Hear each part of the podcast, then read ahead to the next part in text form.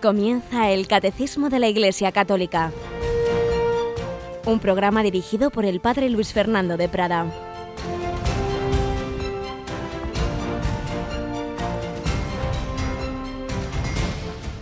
Alabados sean Jesús y María. Muy buenos días, querida familia de Radio María. Bienvenidos a esta nueva edición del Catecismo de la Iglesia Católica, en la que, con la gracia del Señor, sin mí no podéis hacer nada, con su gracia queremos profundizar en este regalo de doctrina, de vida, de santidad que nos da la Iglesia en su catecismo.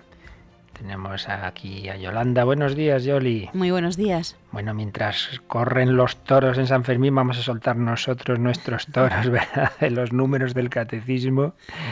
Pero primero tenemos que dar una buena noticia. La verdad es que llevamos bastantes meses de buenas noticias de cómo gracias a nuestros donantes, gracias a las campañas de Radio María, pues vamos ampliando esa cobertura, vamos adquiriendo nuevas frecuencias. Hoy, desde ayer, nos están escuchando mucho mejor en una querida tierra gallega. ¿En dónde? Así es, en Coruña. Ahora tenemos ahí esa nueva frecuencia, el 89.9. Así que saludamos a los oyentes de Coruña que nos estén escuchando hoy a través de esa frecuencia y nos alegramos mucho. Y además muy pronto, muy prontito vamos a decir alguna noticia más, alguna de esa misma comunidad y de otros lugares porque seguimos, seguimos extendiéndonos con vuestra ayuda, con vuestra oración, con vuestros donativos, no nos durmamos, en el día a día necesitamos permanentemente ser sostenidos, pues ya sabéis, Radio María no tiene más fuentes de financiación que cada uno de vosotros, el pequeño euro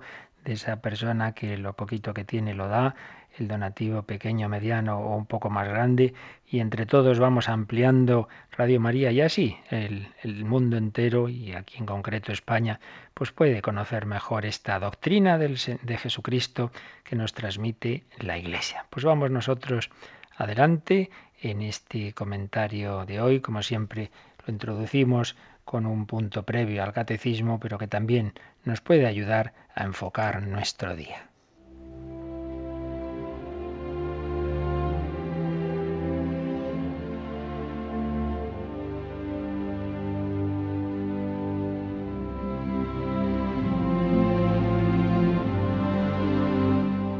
Monseñor Francisco Cerro, nuestro querido colaborador, obispo de Cáceres, el que yo conozco desde que era coajutor, una parroquia en Toledo, Paco Cerro, le llamábamos todos.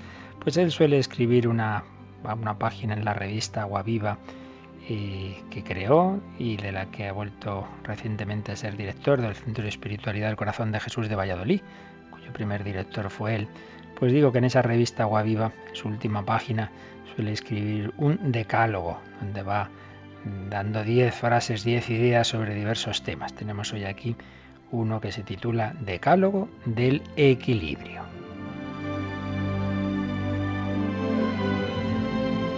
Donde nos propone estas ideas. Primero, Señor, ayúdame a ser radical sin ser fanático. En nuestro mundo de hoy se suele usar mal la palabra radical como sinónimo de extremista, de exagerado. No es verdad, radical es el que va a la raíz. Ir a la raíz de las cosas es bueno. Una cosa es ser radical y otra cosa es ir a, los extremos, ser extremista y, mucho peor ser fanático. Por eso bien pide aquí Monseñor Cerro, Señor, ayúdame a ser radical, a ir a la raíz, a ir al fondo de las cuestiones, a no quedarme en medias tintas, pero sin ser fanático. Segundo, ayúdame a ser contemplativo con las manos en la masa. Ser contemplativo, vivir desde Dios, desde la unión con Él, desde la fe en Él. Pero eso no quiere decir estar en babia, ser contemplativo con las manos en la masa. La mayor contemplativa ha sido la Virgen María y es la que se dio cuenta de que les faltaba el vino en Caná. Ser contemplativo, tener el corazón en Dios, pero las manos en el trabajo, los pies en la tierra. Tercero, ayúdame a vivir gozoso, sin olvidar a los olvidados.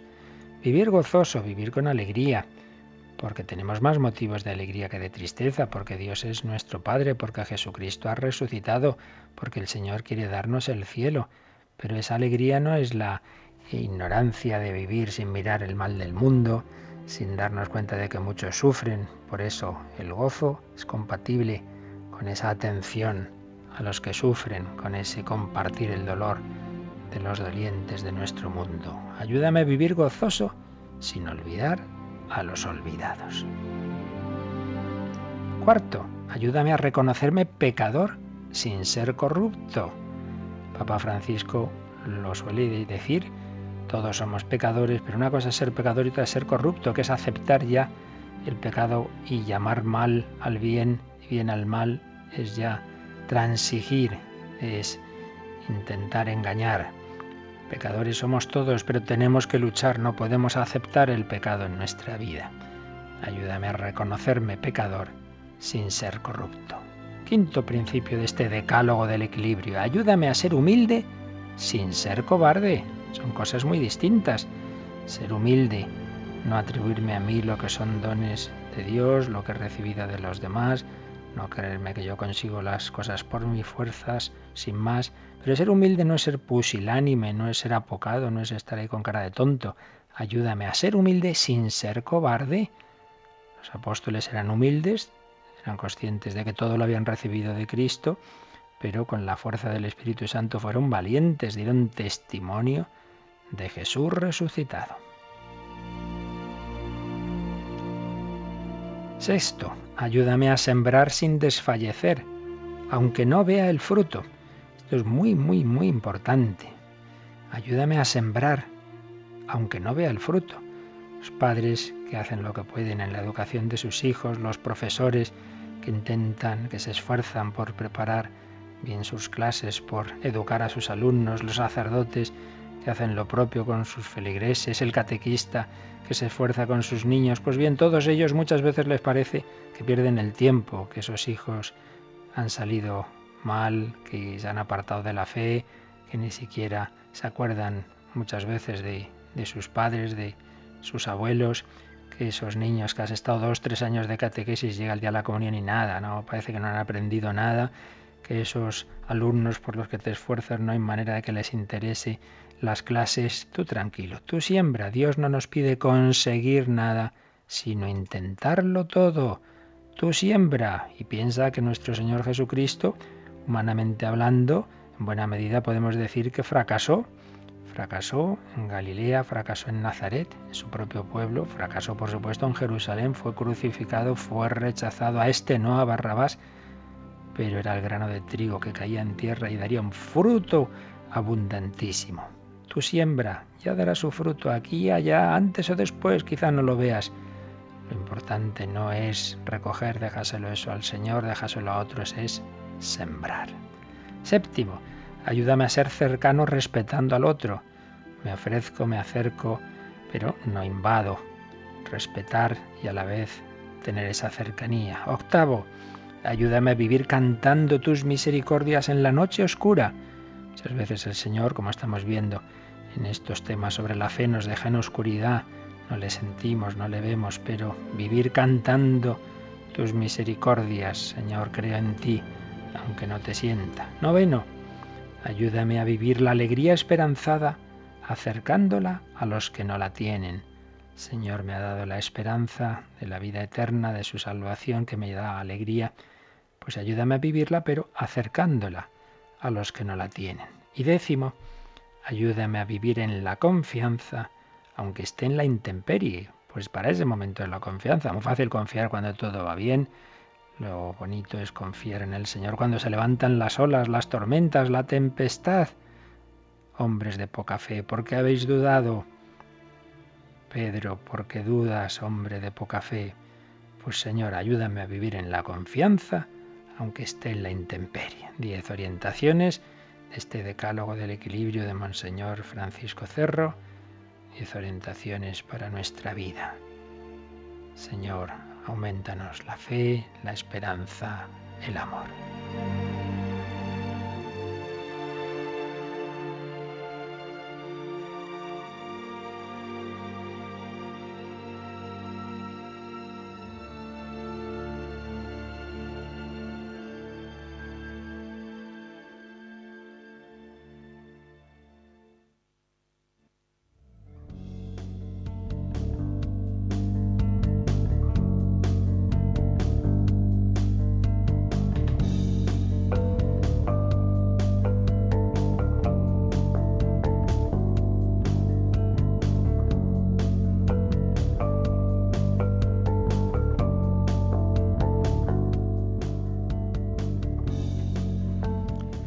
Bueno, pues vamos adelante y hoy va a ser un día de balance, de resumen, porque hemos acabado, hemos acabado pues el capítulo en el que estábamos y no solo el capítulo, sino toda una sección.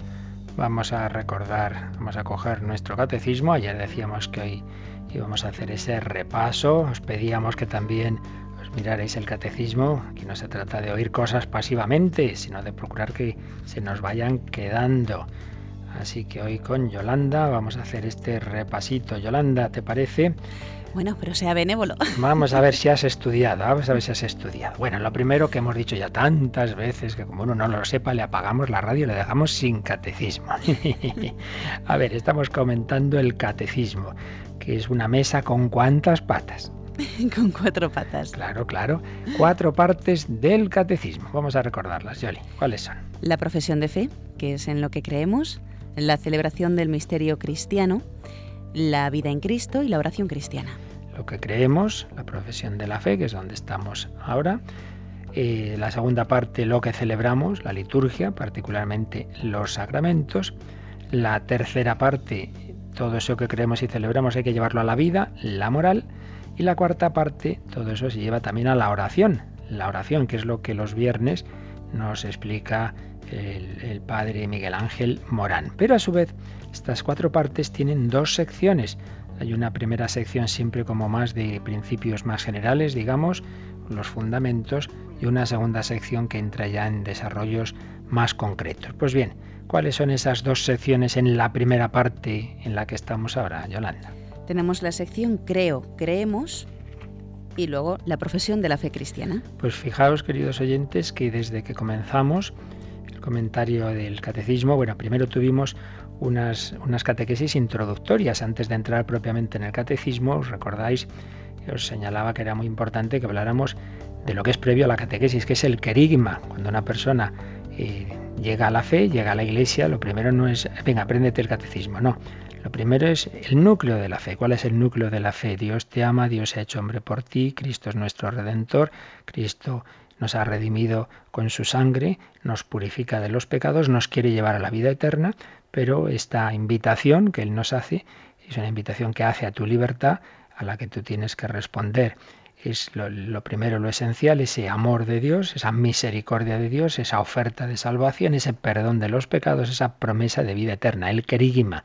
Estuvimos hablando de ello bastantes días y luego pues ya fuimos introduciendo el catecismo, su importancia, el sentido de, un catecismo y ya de este catecismo en concreto, pues cómo y cuándo se había formado, etcétera, etcétera. Y ya nos metíamos en el catecismo. Primero vimos su prólogo, el prólogo donde se nos habla de la vida del hombre, conocer y amar a Dios, y se nos habla de que lo que viene después del querigma es la catequesis. Por eso estuvimos hablando de la catequesis, del fin y destinatarios de este catecismo y de esta estructura que tiene el catecismo. Y ya entrábamos en su primera parte. Hemos dicho que la primera parte es lo que creemos, pero la primera parte tiene estas dos secciones que nos ha recordado Yolanda. Primera sección se titula Creo, creemos. Y ya la segunda sección será ir viendo el credo. Pues ya estamos ahí. Ya hemos acabado la primera sección, el creo, creemos, y por tanto lo siguiente lo que veremos a partir del próximo día ya será ir viendo el credo, creo en Dios Padre Todopoderoso, etcétera, etcétera, los contenidos de la fe. Pero antes de ver los contenidos de la fe hemos visto qué es creer, qué es esto de la fe. Y para ello hemos visto a su vez estos capítulos. Primero, el hombre como tal, el hombre es capaz de Dios, el hombre tiene un deseo de Dios. Todo hombre, todo ser humano, también ese que se llama superateo, está hecho por Dios y para Dios, tiene deseo de infinito. Por eso el que más rechaza a Dios luego muchas veces es el que más se acerca a Él cuando se da cuenta de que lo que buscaba, lo que deseaba, la plenitud de verdad, de felicidad, de amor, como le pasó a San Agustín, la buscaba en mil sitios y al final estaba en Dios, el deseo de Dios. Vimos también que es razonable la, fe en Dios, que la razón humana es capaz por sus fuerzas de concluir que el mundo no se ha hecho solo, que lo ha hecho alguien que existe desde siempre, alguien, un ser necesario. Todos nosotros somos seres contingentes, existimos pero podíamos no existir, porque existimos porque venimos de otro, ese otro viene de otro, ese viene de otro, pero todos venimos de un ser necesario y eterno al que no ha hecho nadie y que es inteligente y por eso ha hecho un mundo ordenado e inteligente. Vimos esas vías de acceso al conocimiento de Dios. podemos conocer a Dios. Era el primer capítulo. El hombre es capaz de Dios. Segundo capítulo. Ese Dios que es razonable que veamos que existe, nos preguntamos si ha hablado. Porque con la razón sí, concluimos que, existe, que, que ha creado el mundo, pero poco más. Pero habrá hablado Dios. Y Dios, claro que ha hablado. Está todo el mundo de las religiones, pero nos encontramos con una religión en la que Dios se ha manifestado. Dios ha hablado a Abraham, a Isaac, a Jacob, a Moisés ha ido formando un pueblo. Dios nos ha hablado. La revelación. Estuvimos viendo las etapas de la revelación, desde el origen del mundo, la alianza con Noé, la alianza con Abraham y sobre todo Dios forma a su pueblo Israel y así va preparando la plenitud de la revelación que se da cuando Dios no simplemente habla a través de profetas, sino se hace hombre, la palabra se hace carne. Cristo Jesús, plenitud de la revelación, Dios nos lo ha dicho todo en su verbo. Era el artículo primero, la revelación de Dios dentro de, bueno, me he saltado. El capítulo primero hemos dicho el hombre es capaz de Dios. Capítulo segundo se titula Dios al encuentro del hombre. Ese Dios creador va al encuentro del hombre. Dios al encuentro del hombre. Y este capítulo segundo ha tenido artículo primero, la revelación de Dios. Artículo segundo, esa revelación que Dios ha hecho, que ha culminado en lo que Jesucristo hizo y enseñó, cómo nos llega a nosotros. Artículo segundo, la transmisión de la revelación divina. Nos llega por dos cauces fundamentales, la escritura y la tradición. Y todos, todo lo que está, el contenido que está en esa la revelación que nos llega a través de esos cauces, nos lo enseña con la asistencia del Espíritu Santo y lo interpreta correctamente el magisterio de la Iglesia, porque Jesús ha organizado su Iglesia de una manera jerárquica, ha puesto los doce apóstoles, ha puesto a Pedro a su cabeza y les ha dado esa, esa promesa del Espíritu Santo, lo que atéis en la tierra quedará atado en el cielo. El que a vosotros escucha, a mí me escucha. La transmisión de la revelación divina. Artículo tercero. Nos detuvimos en la Sagrada Escritura. Estuvimos viendo la importancia de la escritura inspirada por Dios, eh, su sentido, su verdad, qué libros son la forman, el canon de la escritura, la unidad del Antiguo y del Nuevo Testamento, etcétera, etcétera. Y luego, después de este capítulo segundo, Dios al encuentro del hombre, hemos estado en el capítulo tercero, la respuesta del hombre a Dios. Fijaos, la lógica es esta. Primero, vemos que existe Dios. Segundo, ese Dios ha hablado al hombre. Tercero, cómo el hombre responde a, lo que Dios le dice, con la fe. La respuesta del hombre a Dios es la fe. Y es el capítulo que hemos terminado, que terminábamos ayer. Esta respuesta del hombre a Dios viene expresada, viene resumida en este capítulo tercero en dos artículos. Primero, creo y segundo, creemos, porque la fe es simultáneamente personal y comunitaria. Creo, la obediencia de la fe, yo sé en quién tengo puesta mi fe, características de la fe, la fe a nivel personal, luego lo vamos a repasar esto, pero segundo artículo, creemos, la fe es personal, pero se apoya en el nosotros de la Iglesia. Vamos a resumir lo que hemos dicho sobre esta dimensión comunitaria de la fe, como solemos hacer con la ayuda del Yucat, este catecismo para jóvenes, que viene a resumir lo que dice el catecismo mayor con un lenguaje muchas veces más asequible, pensado pues eso, para las generaciones jóvenes. Entonces lo que hemos visto en los últimos días sobre la dimensión comunitaria de la fe, lo podemos ver resumido, Yolanda, en el número 24 del Yucat. Vamos a ver qué nos dice. Nadie puede creer por sí solo como nadie puede vivir por sí solo. Recibimos la fe de la Iglesia y la vivimos en comunión con los hombres con los que compartimos nuestra fe. La fe es lo más personal de un hombre, pero no es un asunto privado. Quien quiera creer tiene que poder decir tanto yo como nosotros, porque una fe que no se puede compartir ni comunicar sería irracional. Cada creyente da su asentimiento libre al creemos de la Iglesia. De ella ha recibido la fe ella es quien la ha transmitido a través de los siglos hasta él, la ha protegido de falsificaciones y la ha hecho brillar de nuevo.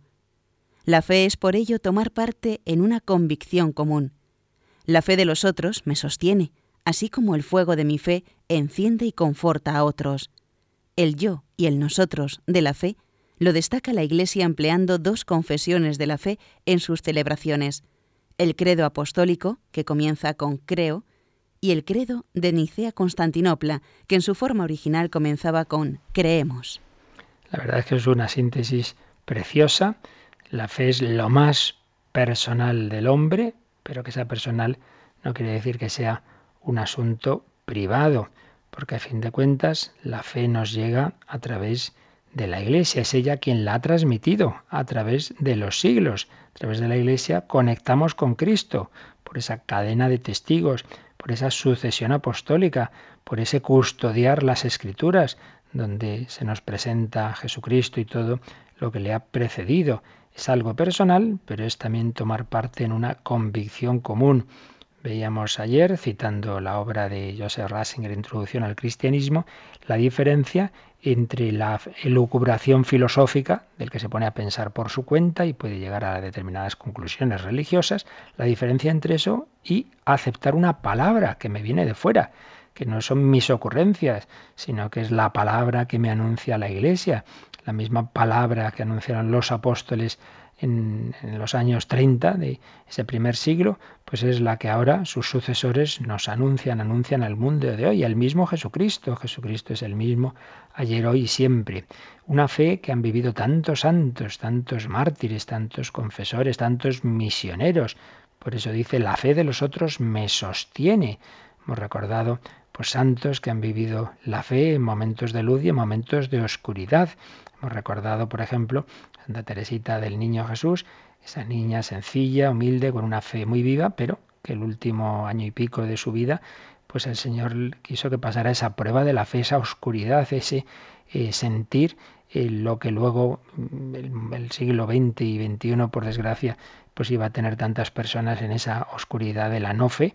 Ella tenía una fe muy viva, pero no la sentía para también rezar por los que realmente no tienen fe, estaba sentada, decía ella, a la mesa de los pecadores, pues un testimonio el suyo como de tantos otros santos que nos sostiene, que nos ayuda. El leer las vidas de los santos nos anima también en nuestro caminar. El yo y el nosotros. Creo, creemos. Por eso recordábamos también que la fe eh, se profesa en un diálogo ¿Creéis? Pregunta el sacerdote en plural a la comunidad. ¿Creéis en Dios Padre Todopoderoso? Y se responde, sí, creo, creo, creemos. Pero nos recuerda aquí el Yucat que el credo largo que decimos, el credo de Nicea Constantinopla, en su forma original empezaba con creemos porque era lo que decían los obispos allí reunidos en el concilio. Nosotros creemos en Dios Padre Todopoderoso. Siempre esa doble persona singular y plural. Creo creemos. Bien, pues esto es lo que hemos visto en los últimos días. Pero vamos hoy a repasar pues todo lo que en este capítulo sobre la fe hemos visto. Y ya sabéis que para ese repaso, para ese resumen, el catecismo nos ofrece unos números, pues eso, que se llaman resumen, que vienen en cursiva, vienen en cursiva en el texto del catecismo. Así que nosotros vamos aquí con la ayuda de Yolanda a, ver cómo esta, este resumen responde a las preguntas que podamos hacernos. Vamos a ver, Yolanda, te hago esta. ¿Con qué, con qué dimensión, digamos, de nuestra psicología hacemos el acto de fe? ¿Con qué, con qué decimos creo? ¿Qué te parece? ¿Con la inteligencia? ¿Con la voluntad? Pues eh, con la inteligencia y con la voluntad. Ala, ala, qué, qué diplomática. pues sí, la verdad es que sí. Propiamente se hace con la inteligencia, pues el acto de fe es decir que creo es algo de tipo intelectual, pero la inteligencia tiene que estar movida por la voluntad. ¿Por qué? Porque las verdades de fe no son de una evidencia que se me presenta y, no te, y entonces la inteligencia no tiene más que decir sí, pumba, ya está. ¿Y dos y dos son cuatro? Sí, no hay nada que dudar aquí, está clarísimo que sí, no, no tiene las verdades de fe la suficiente razonabilidad para que sea razonable, ya anticipo ideas que ahora enseguida recordaremos, sea razonable el aceptarlas, pero también tiene el suficiente margen de oscuridad para que no sea evidente. Por tanto, necesita que la voluntad le dé un empujón. Es algo así como una chica pues ha ido conociendo a un chico y dice, pues sí, sí, es razonable que yo me case con este chico, sí, sí, pero al final la voluntad tiene que decir, bueno, venga, ya, nos casamos, tiene que dar el empujón tiene que decir, tomamos el compromiso, no, no basta conseguir un año y otro y otro, sí, es razonable que nos casemos, bueno, ¿nos casamos o no? Pues es eh, un acto de la inteligencia, pero movida por la voluntad. ¿Cómo nos lo resume el 176? La fe es una adhesión personal del hombre entero a Dios que se revela. Comprende una adhesión de la inteligencia y de la voluntad a la revelación que Dios ha hecho de sí mismo mediante sus obras y sus palabras. Muy bello resumen, la fe es una adhesión personal del hombre entero a Dios. Lo hemos dicho muchas veces en estos días pasados, que no es meramente unas ideas que uno tiene en la cabeza, sino una adhesión personal del hombre entero. Se cree con toda la persona, se cree con toda la vida. Esto, claro, quien más lo manifiesta son los mártires. Vaya que si creían con toda su persona, toda su vida y todo su cuerpo, cuerpo que echaban a las llamas o que han fusilado eh, y ahora mismo, por desgracia, está ocurriendo en, sitios del mundo. Pues es una adhesión personal del hombre entero a Dios que se revela. Dios habla, el hombre se entrega. La fe es entregarse, es vivir abrazado a Jesucristo. Comprende una adhesión de la inteligencia. Pues yo creo estas verdades porque tú las has revelado, las entiendo, no las entienda mi inteligencia, se adhiere a esta verdad pero es la voluntad la que se lo dice. Oye, oye, tienes que fiarte aunque no entiendas, no te crees más listo que Dios. Adhesión de la inteligencia y de la voluntad a la revelación que Dios ha hecho de sí mismo. Ante todo, Dios nos dice cómo es Él. Nos habla de su interioridad, de la Trinidad. Revelación que Dios ha hecho de sí mismo mediante sus obras y sus palabras. Dios se revela no solo con palabras. Cristo empezó a hacer, primero a actuar y luego a enseñar. Cristo se nos revela en sus obras, en sus milagros, en sus acciones de misericordia. Pues yo, eso que veo, me adhiero a ello, a la fe, adhesión personal del hombre entero a Dios que se revela. Pero una pregunta, Yolanda, ¿qué te parece a ti que es aquí más importante? ¿En qué consiste la fe? ¿En creer verdades o en fiarse de una persona? Pues también en ambas. También en ambas. Esta chica no hay manera de pillarla. Bueno, pues sí, pero, pero, pero, pero, la raíz, ¿cuál te parece de las dos cosas que será? ¿Fiarse de la persona o creer lo que nos dice? Ay, ya te hago dudar. Mm, pues a ver, a ver, la verdad es importante, pero también supone confiar en esa persona que te lo está diciendo. Claro, y si aceptas la verdad es porque te fías de la persona. Por ello podemos decir que sí, que la raíz es la confianza en la persona.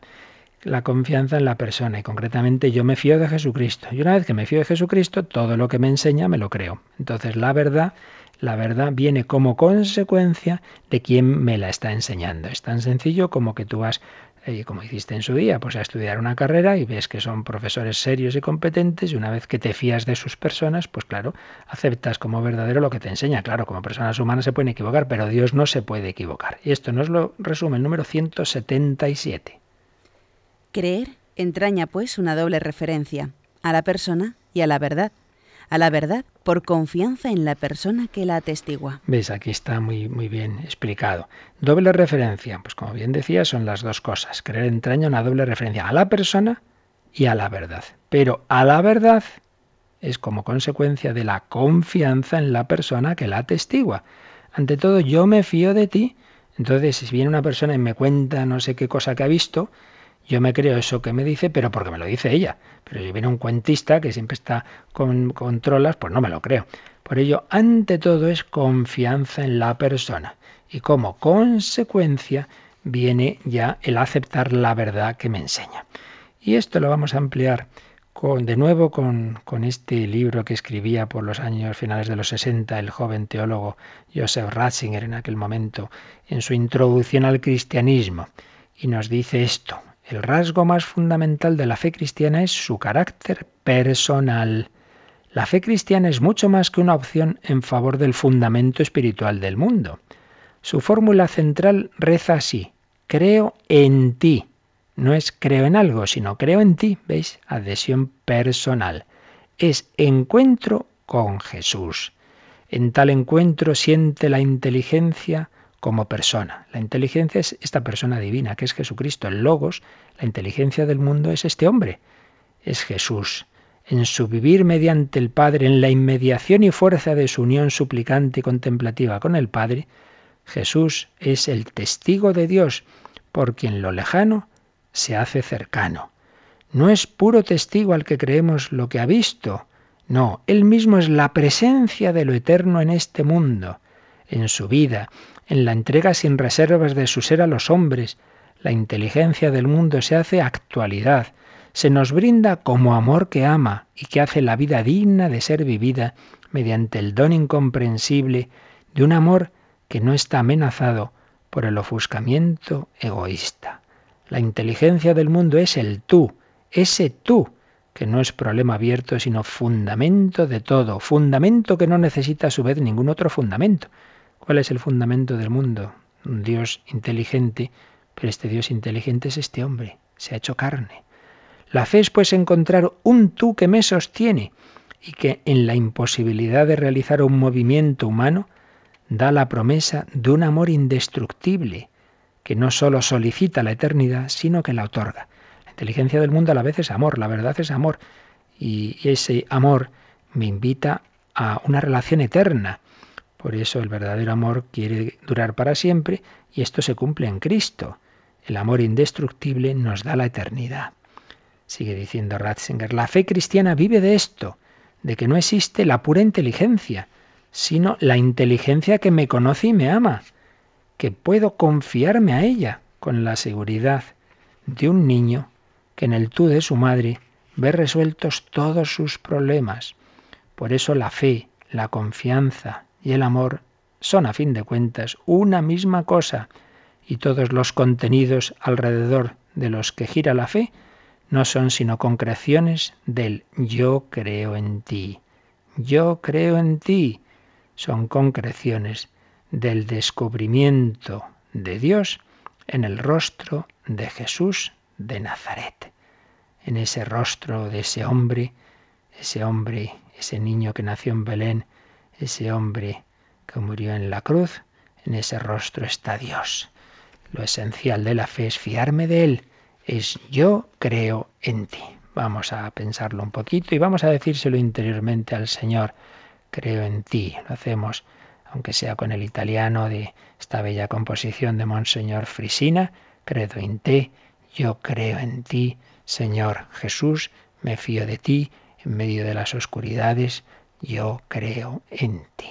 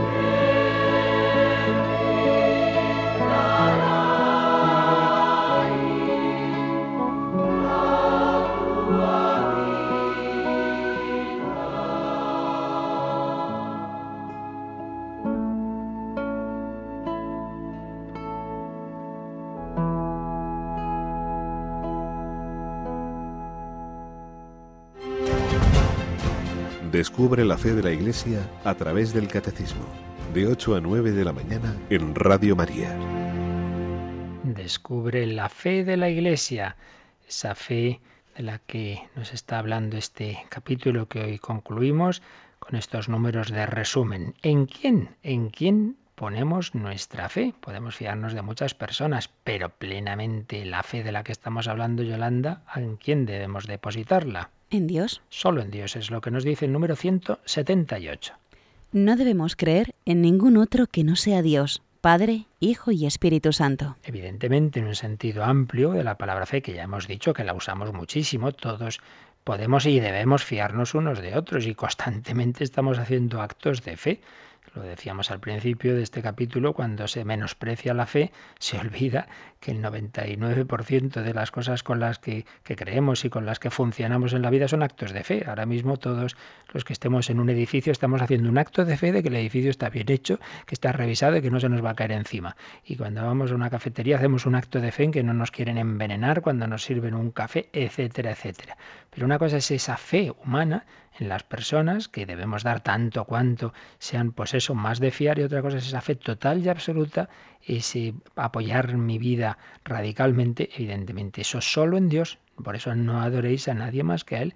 No, nadie es infalible más que Dios. Cuando hablamos de la infalibilidad del Papa no es del Papa en cuanto persona humana, sino en aquellos actos muy concretos en los que es Jesucristo el que garantiza que es la enseñanza de él, de Jesús, no de, Papa Francisco, Papa Benedicto, sino que es Cristo, que es el Espíritu Santo. Solo Dios es infalible, que da su infalibilidad a la Iglesia, pero únicamente en cuanto que transmite lo que él ha enseñado, no lo que nosotros nos inventamos. La fe solo se pone en Dios.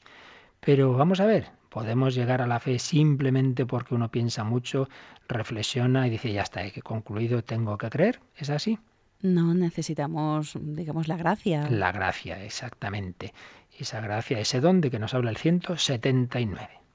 La fe es un don sobrenatural de Dios. Para creer, el hombre necesita los auxilios interiores del Espíritu Santo. Hemos hablado mucho y siempre hay preguntas. Pues eso, cómo prepararnos a la fe, una persona que no cree, ¿qué puede hacer? Pues sí, leer, eh, orar, decir, Dios mío, si existes, ilumíname, o ya crees en Dios, pero no estoy seguro de la religión verdadera, pues muéstrame el camino. Eh, creo, pero tengo dudas, pues ponte ante un sagrario, Señor, si estás ahí, como señala la iglesia, ilumíname. No, sí, sí, ya creo, sí soy practicante, pero es que de repente me entran más dudas. Da igual, tú confiesa, tú comulga. En fin, hay muchos caminos.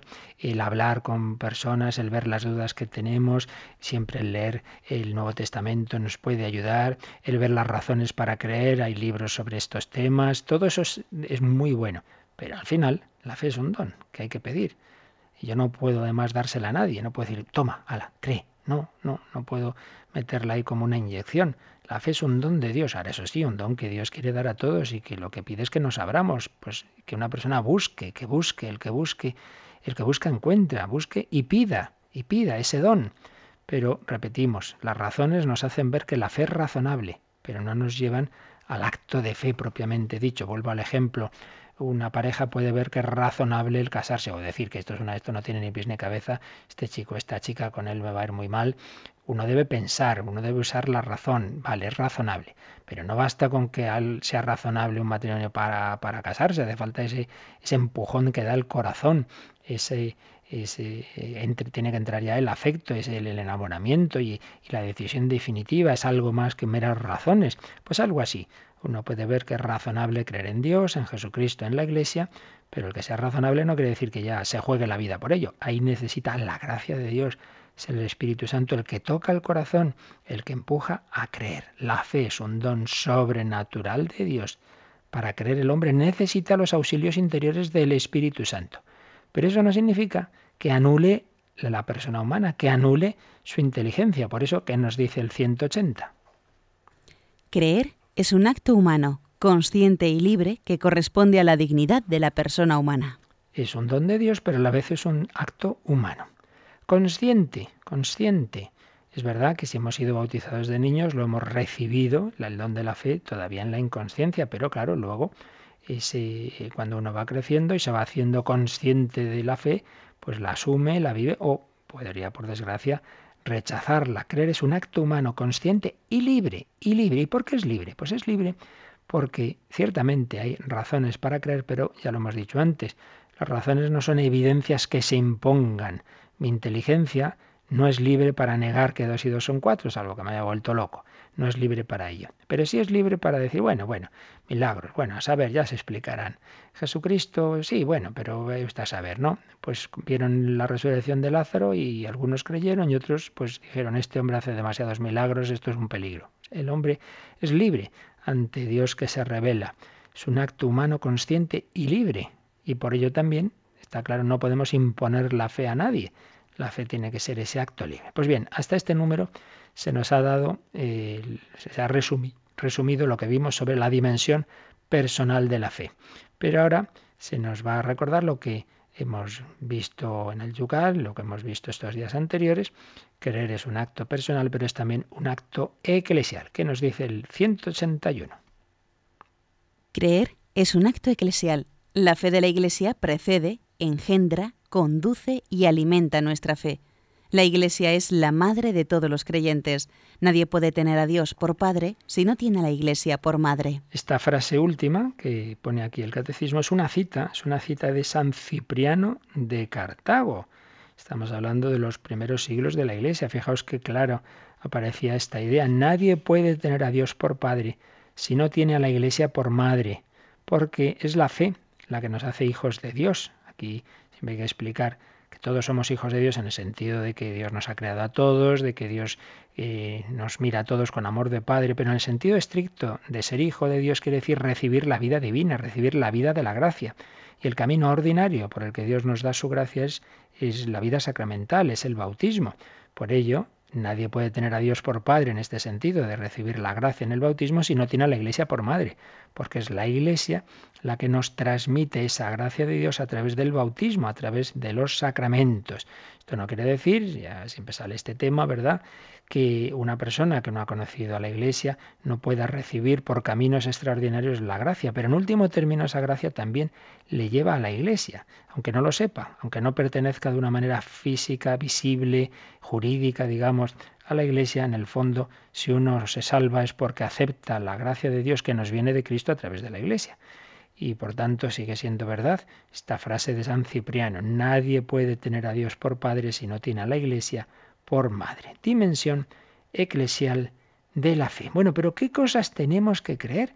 ¿Dónde está lo que Dios nos ha enseñado? Yolanda, esto lo hemos visto a lo largo de todas estas semanas en realidad pasadas. ¿Dónde está lo que Dios nos ha enseñado? Pues en la escritura y en la tradición. Perfectamente, sí, señorita. Pues esto es lo que, lo que el número 182 va a resumir con una frase tomada del credo del pueblo de Dios. El credo del pueblo de Dios fue un credo que compuso el Papa Pablo VI, porque hubo ya entonces, como ha habido más recientemente, un año de la fe, año 68, menudo año, pues de, de conflictos culturales, etcétera, y también internos en la Iglesia, pues el Papa propuso año de la fe y lo concluyó con, un credo que compuso, que evidentemente sigue siendo muy válido y muy vigente y que no estaría nada mal repasarlo, el credo del pueblo de Dios. Pues bien, en este credo aparece esta expresión que aquí el catecismo usa para resumir qué es lo que creemos. leemos este 182. Creemos todas aquellas cosas que se contienen en la palabra de Dios, escrita o transmitida, y son propuestas por la Iglesia para ser creídas como divinamente reveladas. Eh, antes hablábamos de, por un lado, confiar en la persona, pero luego creer en las cosas que nos dice esa persona. Pues bien, lo que Dios nos ha dicho es la palabra de Dios. Pero la palabra de Dios puede ser escrita o transmitida. Lo hemos dicho muchas veces que no solo está en la escritura lo que Dios nos ha revelado, está también en la tradición de la Iglesia, porque los apóstoles empezaron a predicar y a actuar y a celebrar los sacramentos mucho antes de empezar a escribir el Nuevo Testamento. Empezaron ya a transmitir lo que habían visto y oído a Jesucristo. Por ello creemos todas aquellas cosas que están en la palabra de Dios, sea escrita, escritura, o sea transmitida, y son propuestas por la Iglesia para ser creídas como divinamente reveladas. Al final es la propia Iglesia la que me dice, esto, esto viene de Cristo, esto es algo que debemos aceptar, que debemos creer, esto es un dogma de fe. Y entonces lo que me propone la Iglesia lo creo no por la Iglesia en sí misma, sino porque me dice que viene de Dios, porque es propuesta, la Iglesia lo propone, pero precisamente para adherirme a lo que Dios nos ha revelado. Esa revelación, que repetimos, está en la Escritura y en la tradición. Y un punto delicado para nuestro mundo de hoy, que también explicamos y lo volveremos a explicar por muchas veces, es si es necesario creer para salvarse. ¿Qué te parece?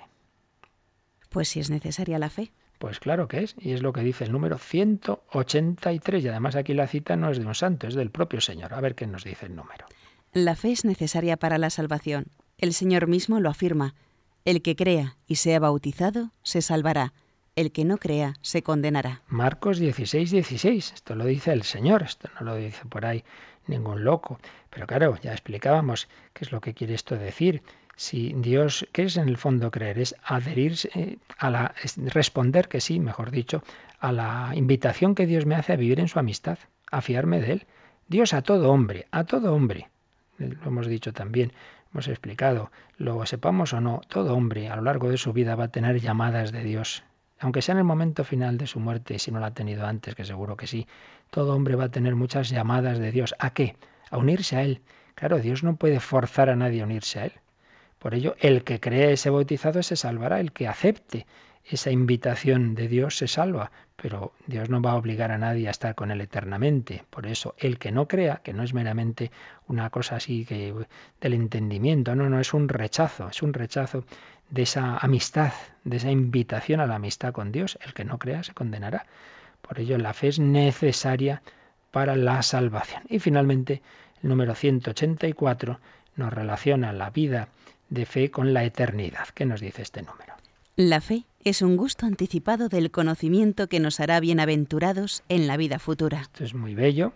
Eh, la fe es el inicio de, de la gloria lo que aquí creemos y experimentamos y gustamos, pues cuando Dios así nos lo da, un momento de, gozo en la oración, una comunión que uno siente muy cerca a Dios, bueno, pues todo eso es un gusto anticipado de lo que será la plenitud, de lo que será ya disfrutar el cara a cara con Dios. La fe es la gloria incoada, la gloria es la fe consumada. En la vida eterna ya no quedarán fe ni esperanza, sino solo el amor. Pero es la consumación, el conocimiento de Dios cara a cara será la consumación del conocimiento parcial y oscuro que aquí tenemos por la fe. Bueno, pues yo creo que estos números nos han dado un resumen muy bello de todo lo que hemos ido viendo de este capítulo tercero tan importante, la respuesta del hombre a Dios. Y por ello hemos terminado ya esta primera sección de fundamentos de la primera parte del catecismo. Ya pues entraríamos con el credo, que ya evidentemente lo dejamos para el próximo día, pero ahí estamos ya. Así que ahora la tarea para nuestros oyentes es repasarse este, estos credos, estos dos que va a ir comentando el catecismo, el símbolo de los apóstoles, el más corto, y el símbolo de Nicea, Constantinopla, el más largo, que a veces lo estamos olvidando. Así que a repasarlos, a sabernoslos bien, porque además no son una cosa simplemente intelectual, de nuevo lo decimos, son oración. No está nada mal y así las tenemos en nuestras oraciones de Radio María, el empezar o acabar el día pues dando gracias a Dios por todo lo que nos ha dicho, que no es, repito, una mera enunciación de, de, palabras o de doctrinas, sino creo en Dios Padre, que decir, me fío de ti, Padre, me siento hijo tuyo, creo en Dios Hijo, te doy gracias Jesús porque te has hecho hombre por mí, porque has muerto por mí, creo en el Espíritu Santo, te doy gracias Espíritu Santo, que a través de la Iglesia me das tu gracia, etcétera, etcétera. Gracias a Dios a través del credo. Pues lo dejamos aquí y últimos minutos por si queréis hacer alguna pregunta y para pedir al Señor que esta fe que hemos recibido la sepamos, sepamos dar testimonio de ella, sepamos ofrecerlas a todos los hombres con un alma misionera. Participa en el programa con tus preguntas y dudas. Llama al 91 153 8550. También puedes hacerlo escribiendo al mail catecismo arroba radiomaria.es catecismo arroba radiomaria.es.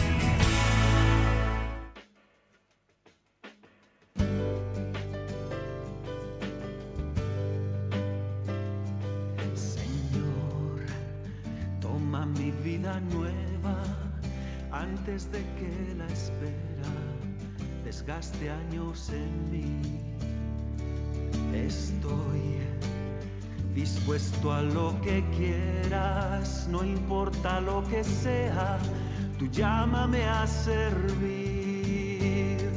Llévame donde los hombres necesiten tus palabras, necesiten mis ganas de vivir, donde falte la esperanza, donde todo sea triste, simplemente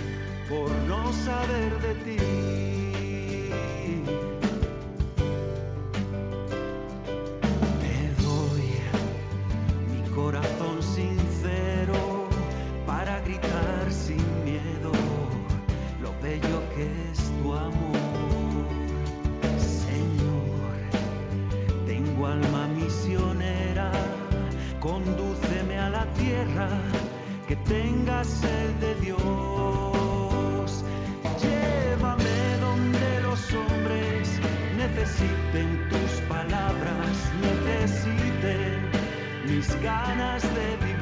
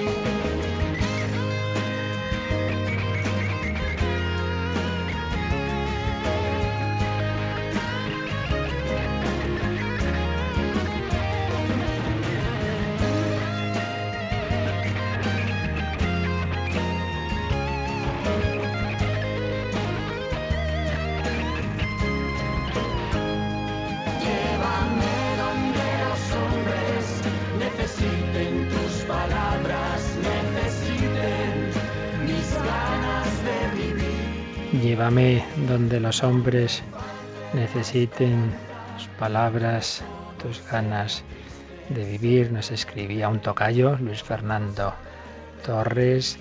Interesante el programa sobre el camino oscuro de la fe que se emitió hace varios días. Mencionó la noche oscura de San Juan de la Cruz, a San Vicente de Paúl, a Santa Teresita, San Ignacio, la bendita Virgen María muy oportuno todo, la adhesión a la revelación, a sus mensajes, el depositar toda la, confianza en la encarnación del Verbo, en sus palabras, vida y obra, pasión, muerte ignominiosa, resurrección y gloriosa ascensión a la derecha del Padre Celeste como camino fecundo de esperanza, caridad y alegría, como viáticos de la vida verdadera escondida en Dios. Qué buen resumen. Nos ha hecho aquí Luis Fernando Torres. Luego pregunta alguna cosa, pero ya le responderé por el mail. Vamos a dejar ya. Pero recuerdo, por un lado, que el sábado, en esas conferencias que completan lo que aquí explicamos en torno al catecismo, tendremos la reposición de una magnífica conferencia de un gran teólogo que da clase en Toledo, Luis Gaona Fraga, sobre la fe y la iglesia, el magisterio de la iglesia y la fe, esta dimensión eclesial de la fe de la que hemos estado hablando. Os recuerdo que ya sí que tenemos preparado ese CD, ese CD con las cuatro enseñanzas de Carlos Argüello, este seglar que en la Asamblea de la Renovación Carismática Católica Española, celebrada el fin de semana pasado, pues ofrecía esas cuatro charlas, esas cuatro enseñanzas, pues muy relacionadas con lo que estamos viendo, el anuncio de la fe. Podéis solicitarlas pues ya dentro de unos minutos tendremos a voluntarios al teléfono al 902 500 518. Y os invito a que esas llamadas sean para pedir programas o también para cualquier otro fin, pues puedan ser también para esos donativos que siempre necesitamos. Y es que hoy teníamos esa buena noticia desde ayer ya hemos podido poner en funcionamiento una nueva frecuencia, pues gracias a vuestros donativos, la 899 en Coruña, en Coruña, pronto esperamos tener nuevas noticias en este sentido. Gracias a vuestras ayudas, a vuestros donativos que seguimos solicitando, pues seguimos extendiendo Radio María. Eso nos permite esas frecuencias, nos permite renovar equipos que falta nos hace, que los tenemos ya muy viejitos y en fin, muchos otros gastos que contamos para ello con vuestra ayuda. Pues gracias a todos, que paséis un buen jueves, se lo pedimos al Señor. La bendición de Dios Todopoderoso, Padre, Hijo y Espíritu Santo, descienda sobre vosotros. Que paséis un buen día en el Señor.